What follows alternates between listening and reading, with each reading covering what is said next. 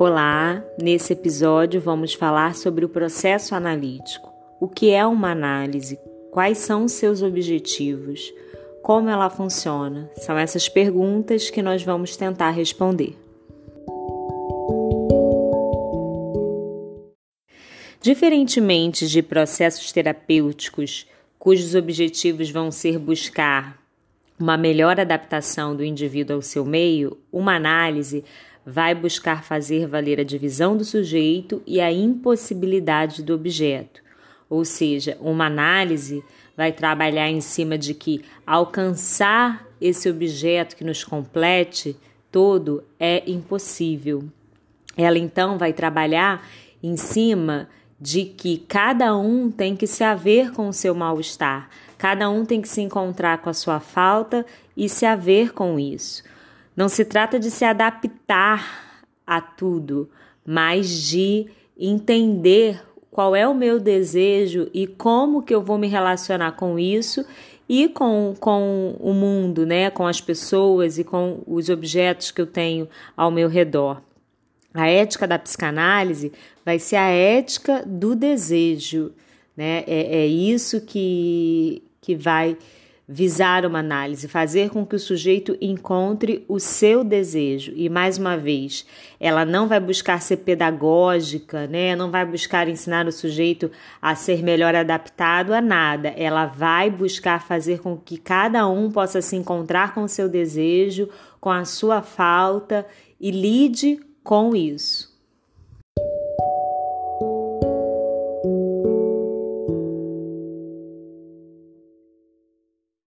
E assim, para que cada um possa se encontrar com o seu desejo e lidar com ele, o objetivo do trabalho analítico é a suspensão dos recalques que vão estar tá ali como barreira, né, para que isso venha e para que o sujeito conheça o seu desejo. A técnica, a única técnica que a psicanálise usa é a associação livre. Essa técnica visa pedir que o, o sujeito fale aquilo que lhe vier à cabeça, porque dessa forma o sujeito vai colocando seus significantes e dentro do, da relação transferencial esses significantes vão sendo atraídos, né? Lembra que a gente viu que a relação transferencial ela vai favorecer que conteúdos inconscientes cheguem à consciência e isso com a ajuda da associação livre, porque é por meio dessa fala livre que o que vai ser atraído para vir é o que está lá é, relacionado ao, ao material recalcado, que tem a ver com o retorno do recalcado que a gente viu lá como é, quando a gente viu o recalque.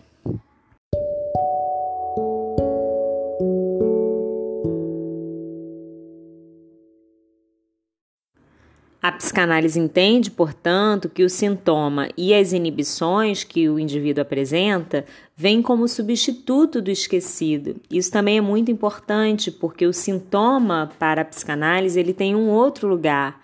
É, o sintoma ele não é algo que deve ser tirado, muito pelo contrário, ele, ele é algo a partir do qual pode haver um trabalho. Né? Não se visa é, acabar com o sintoma, se visa escutar o sintoma, porque esse sintoma vem como substituto disso que está recalcado ali. E a partir disso a gente pode chegar ao, a, a essa moção libidinal, a esse conteúdo e que o sujeito possa trabalhar com isso. Mas para isso, é, esse indivíduo precisa entrar em contato com os conteúdos relacionados às suas vivências que estão sob esquecimento. E como, né? Quais materiais o paciente oferece para que a gente possa trabalhar com isso? São os fragmentos de lembrança nos sonhos, né? Os sonhos são um material importante, a gente já viu. Ocorrências produzidas na associação livre, né? É, pontos em que o sujeito fala e para, né? Às vezes a pessoa ela tá numa produção de, de uma frase e aí no meio da frase ela esquece o que ela ia falar, então isso é um ponto para ser trabalhado, né? Que esquecimento é esse? É, o que que estava ali, né? E, e de alguma forma, nessa fala também vão surgir alusões a lembranças recalcadas. Né? Às vezes essas lembranças elas vão vindo né, pelas beiradas, assim, o indivíduo vai lembrando de cenas conexas com aquilo, até que, que, que vai indo, né? Também existem alusões da repetição dos afetos, né? Coisas que se repetem, que o sujeito repete, dificuldades que, que são recorrentes na análise, é, sentimentos recorrentes, importantes ou triviais, às vezes coisas bobas, que seriam bobas né, em qualquer outro contexto, que na análise não vão ser, ou situações importantes, como crises de angústia, né, que podem acontecer tanto dentro quanto fora da situação analítica. A matéria-prima né, que a gente vai ter para trabalhar com isso tudo é a transferência. Esse processo analítico, o trabalho analítico, ele só vai ser possível por meio da transferência, porque é nessa relação transferencial que o indivíduo vai né, repetir é, a, as situações, que ele vai trazer, que ele vai endereçar as suas questões. E por meio desse endereçamento, que, que esses fragmentos, essas coisas vão poder vir à tona. Um ponto né, que, que a gente precisa considerar é que esse trabalho ali ele vai se dar em dois palcos diferentes, são duas pessoas distintas, cada um né, com, com, com sua tarefa. E quem é chamado ao trabalho é o analisando. Esse é, também é um ponto muito é, peculiar da psicanálise. O trabalho é daquele que está ali, né, deitado no divã, falando. O analista vai trabalhar sobre isso, ou seja, o trabalho do analista é um, em segundo plano, se empenhando em, a partir dessa escuta, construir o esquecido do paciente. Essa palavra construir é usada por Freud no texto Construções em Análise, que a partir desses fragmentos que a gente falou anteriormente, o analista vai construindo em cima do que o sujeito dá para ele ali na análise. E Freud vai comparar o psicanalista com um arqueólogo, porque assim como o arqueólogo vai visar reconstruir coisas, materiais, prédios, né, objetos, a partir de resquícios de fragmentos, o psicanalista também vai trabalhar em cima disso que a gente falou, dos fragmentos, dos resquícios que o sujeito vai trazendo. É, só que para o arqueólogo, a reconstrução é o próprio objetivo. Para o analista, essa construção que se dá com esse material, né, com esses fragmentos, com esses resquícios, é um trabalho pre preliminar. E esse trabalho preliminar, ele na verdade está sempre acontecendo, porque você faz uma construção, trabalha essa construção com o paciente, daí surge novos fragmentos, novos resquícios e uma nova construção, ok? Então você faz uma construção, trabalha com o paciente, tem efeitos a partir disso e os efeitos próprios são novos fragmentos, novos resquícios disso. E Freud vai falar que trata-se de uma construção e não de interpretação. Né? É, interpretações acontecem na análise, sim, mas com elementos né, que aparecem ali. É, por exemplo, um ato falho, é, algum aspecto do sonho, mas essa coisa maior que vai acontecer, né, incluindo as interpretações, é uma construção.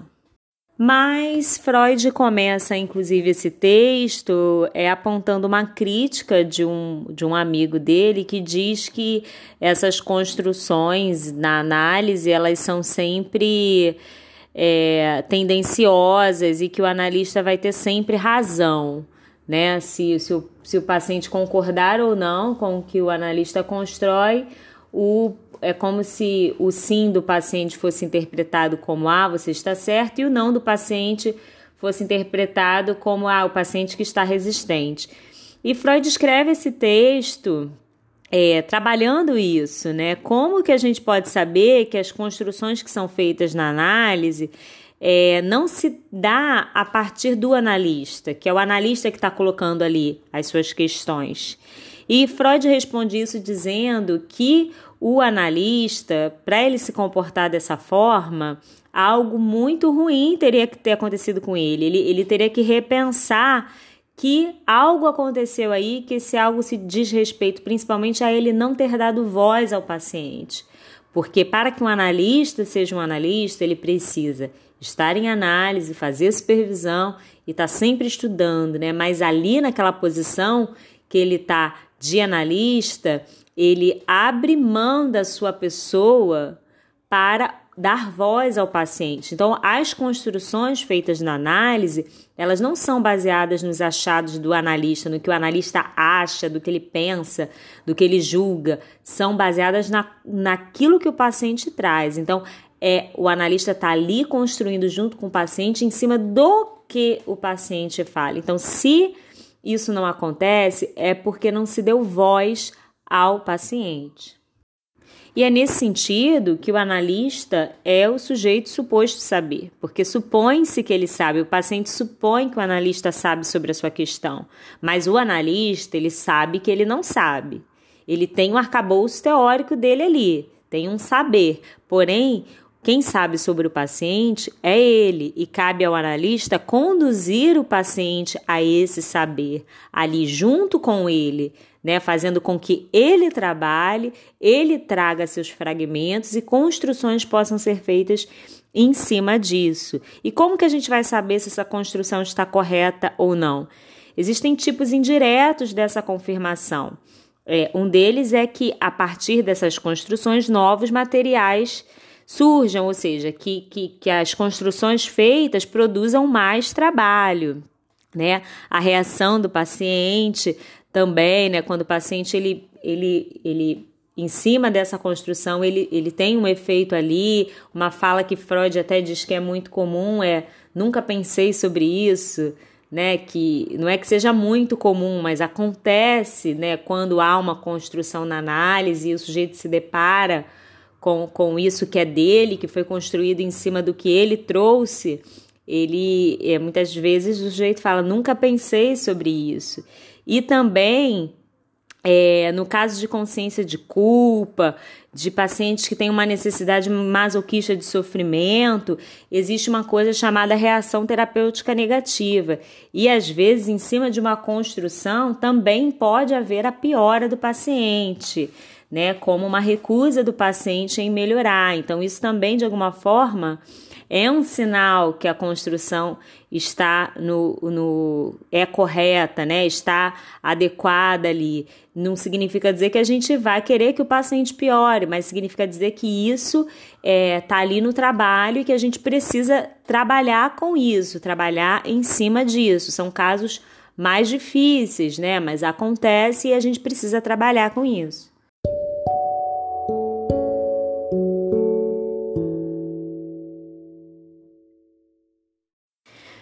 Mas falando tudo isso, é importante a gente também ter em mente que nem sempre se vai tão longe, que nem sempre é possível né, que todo paciente, que em toda análise haja recordações sobre vivências muito importantes, né, é, sobre o conteúdo recalcado. Que, embora esse seja o objetivo da análise, de suspender os recalques e trazer os conteúdos, é, isso vai depender muito de caso a caso e que o, o analista também não deve ser esse que vai ficar ali no lugar de, de de ficar buscando lembranças do, do paciente. A análise é algo que tem que correr, que tem que acontecer e quem dá o tom, quem dá o ritmo é o inconsciente do paciente, né? Então o analista ele vai ali junto com o paciente, não é ele que vai ficar buscando isso.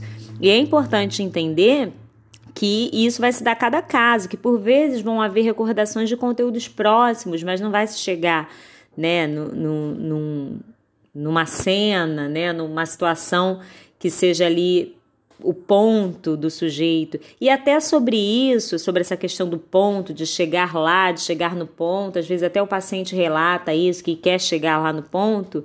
É, embora o objetivo da análise seja suspensão do recalque e que para que, que a partir disso venham conteúdos, venham fragmentos, ela não pretende ser toda, ela não pretende chegar ao ponto, ela entende que há um ponto de inacessibilidade, que há um ponto do impossível, né? Que é até o que a gente estava falando da impossibilidade do objeto lá no início, que a psicanálise ela vai trabalhar com isso também, que, que o que acontece ali é justamente fazer o sujeito lidar com as suas questões que tem a ver com isso que está lá no, no, inconsciente dele a partir das vivências que ele teve na sua vida, mas também entendendo que tem esse ponto aí de impossível que cada um tem que lidar, cada um tem que lidar com o seu buraco e com a sua falta.